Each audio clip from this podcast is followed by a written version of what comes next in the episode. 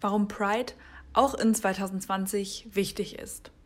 Ein Beitrag von Mina mit Zitaten von Lukas, Thale, Marci und Lena.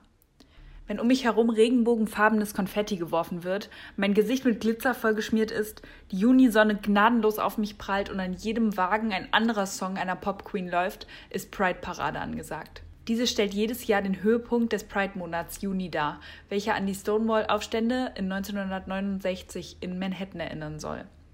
Der Stonewall-Aufstand gilt als Wendepunkt der Schwulenbewegung in den Vereinigten Staaten und wird bis heute im Juni mit Umzügen, Picknicks, Partys, Workshops oder Konzerten weltweit gefeiert.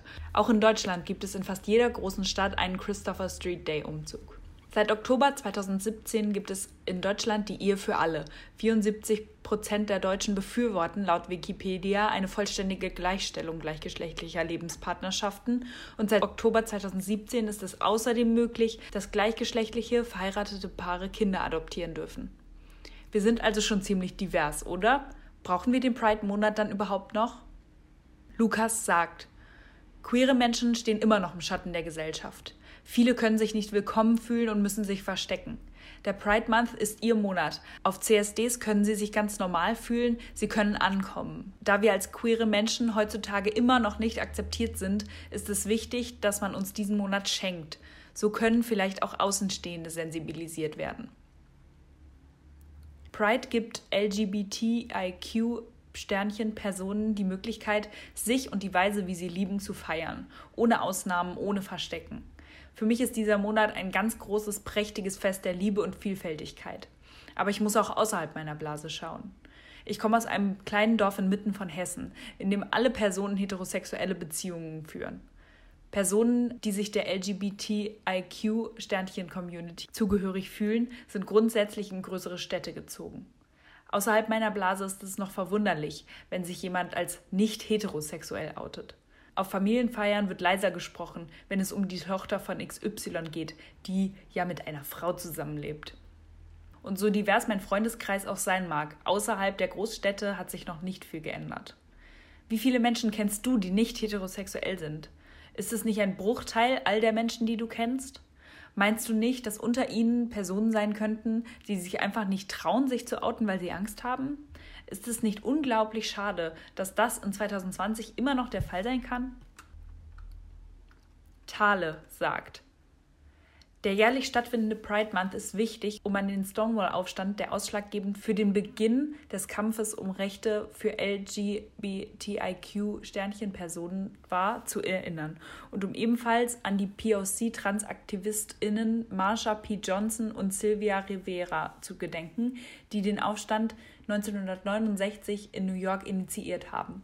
Außerdem dient der Pride Month nicht nur zu einer erhöhten Sichtbarkeit für queere Personen innerhalb der Gesellschaft, sondern auch in der Politik. Dadurch entsteht das Potenzial für einen stärkeren politischen Druck sowie öffentliche Diskussionen, was sich positiv auf geforderte Recht und Gesetze, wie zum Beispiel den neuen Gesetzesentwurf von Bündnis 90 Die Grünen zur Aufhebung des sogenannten transsexuellen Gesetzes und die Einführung eines Selbstbestimmungsgesetzes auswirken kann. Der Pride Month existiert nicht nur zur Erinnerung an bisherige Erfolge zur Gleichstellung für LGBTIQ-Sternchen-Personen, sondern ist auch immer noch wichtig, um zum Kampf gegen immer noch bestehende Ungerechtigkeiten und Diskriminierungen zu motivieren. Die Anzahl der Gewalt gegen Transpersonen, insbesondere gegen POC, steigt weiter an. USA-Präsident Trump hat den Transgender-Gesundheitsschutz rückgängig gemacht und die britische Regierung plant, die Reform des Gesetzes zur Anerkennung der Geschlechtszugehörigkeit abzuschaffen und Transgender-Frauen daran zu hindern, Frauentoiletten zu benutzen. Der Pride Month ist dazu da, um auf diese aktuellen Probleme vermehrt aufmerksam zu machen und um Allyship aufzurufen. Natürlich auch alle anderen elf Monate im Jahr. Wir brauchen Pride und es gibt genug Gründe dafür. Wir brauchen Pride, weil es immer noch Personen gibt, die nur an solchen Orten und bei solchen Veranstaltungen wirklich sie selbst sein können. Wir brauchen Pride, weil heterosexuelle Personen fragen, warum sie selbst denn keinen Pride Month bekommen.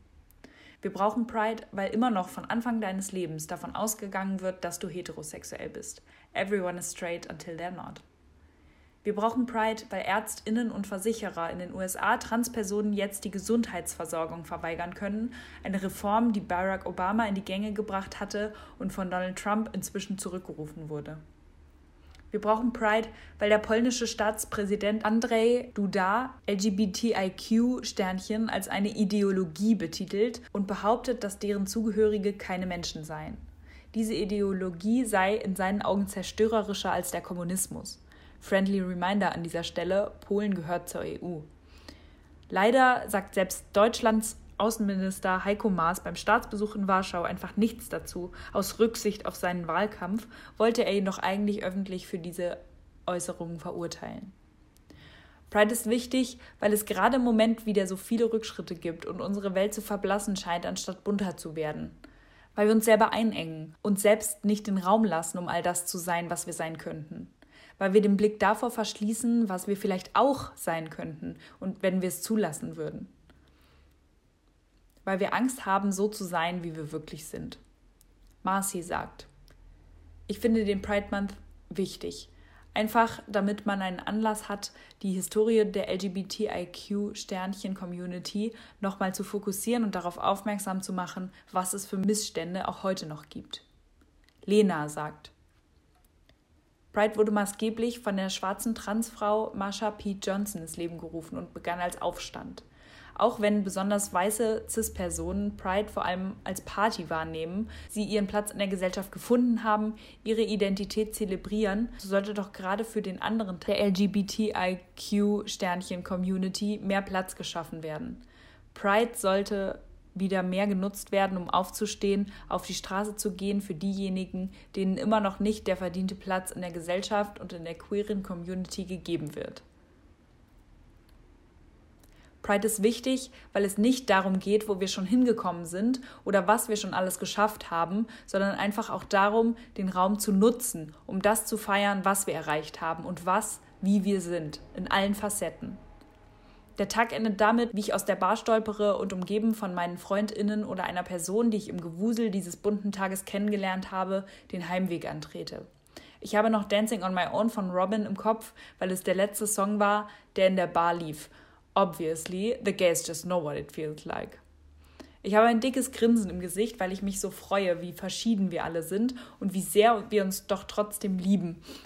Aber gleichzeitig bin ich auch traurig, wenn ich an die vielen Personen denke, die immer noch das Gefühl haben, nicht sie selbst sein zu können. Ich denke an euch alle. Ich werde es niemals verstehen, warum man es hasst, wenn Menschen anders lieben als man selbst. Liebe ist das Schönste, egal in welcher Form. Text von Imina mit Zitaten von Lukas, Thale, Marci und Lena. Veröffentlicht am 21. Juni 2020 auf Tierendir.